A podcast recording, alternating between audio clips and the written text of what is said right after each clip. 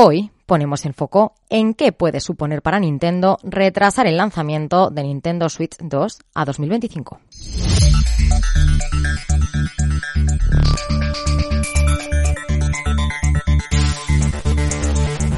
Los amantes de los videojuegos y los inversores de la japonesa Nintendo van esta jornada de la mano. Y es que con los rumores sobre la compañía nipona que podría retrasar el lanzamiento de la nueva Nintendo Switch al primer trimestre del 2025, en lugar de hacerlo a finales del 24, ambos colectivos se han visto afectados. Los medios especializados en gaming ya se hacían eco de la noticia el viernes, haciendo alusión a fuentes conocedoras, y otros como Eurogamer o Bloomberg han indicado que han corroborado estas informaciones con sus propias fuentes. Tanto es así que este lunes el mercado ya lo refleja. La caída de los títulos de Nintendo ha registrado esta jornada su mayor corrección intradía desde octubre del 2021, de casi un 6%.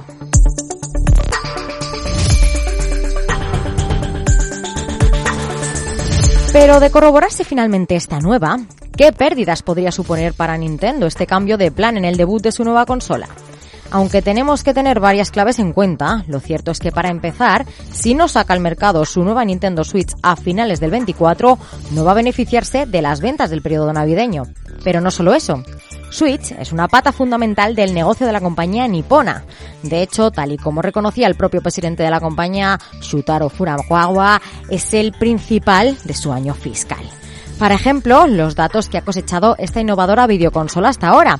La Haya en el mercado Nintendo Switch cuenta con 139 millones de unidades vendidas hasta la fecha y es más, es la más vendida de la historia de Japón.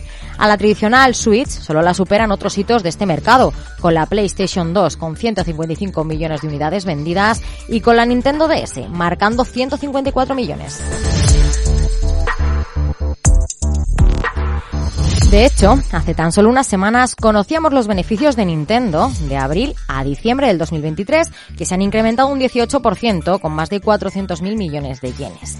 Y de hecho, se han pronosticado ventas de Switch hasta los 15,5 millones de unidades, frente a esos 15 millones pronosticados de forma previa. Pero estos buenos augurios para la japonesa, apoyados en la debilidad del yen, se argumentan siempre con las ventas de Nintendo Switch. Sus portavoces ya señalaban que a principios de febrero que este año fiscal es el séptimo desde el lanzamiento de Switch pero que las ventas directas se han mantenido estables y que hay usuarios que están jugando más que nunca de forma anual. Eso sí, este retraso no sería descabellado. ¿Por qué? Porque ya sucedía algo parecido con el primer lanzamiento de Switch.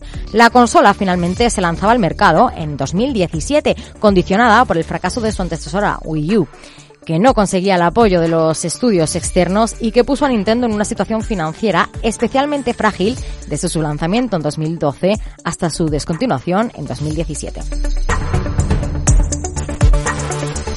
Y con las bajadas en la cotización de la nipona y unas perspectivas de nueva consola con retrasos, ¿qué dicen los analistas?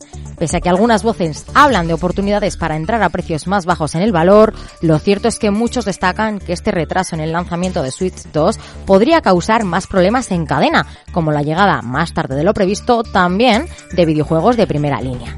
Una situación que irremediablemente impactaría en las cifras y perspectivas de negocio de Nintendo. Lo que parece estar claro es que el mismísimo creador de Mario Bros. podría sufrir más de la cuenta si retrasa el debut de su nueva Inside Switch 2.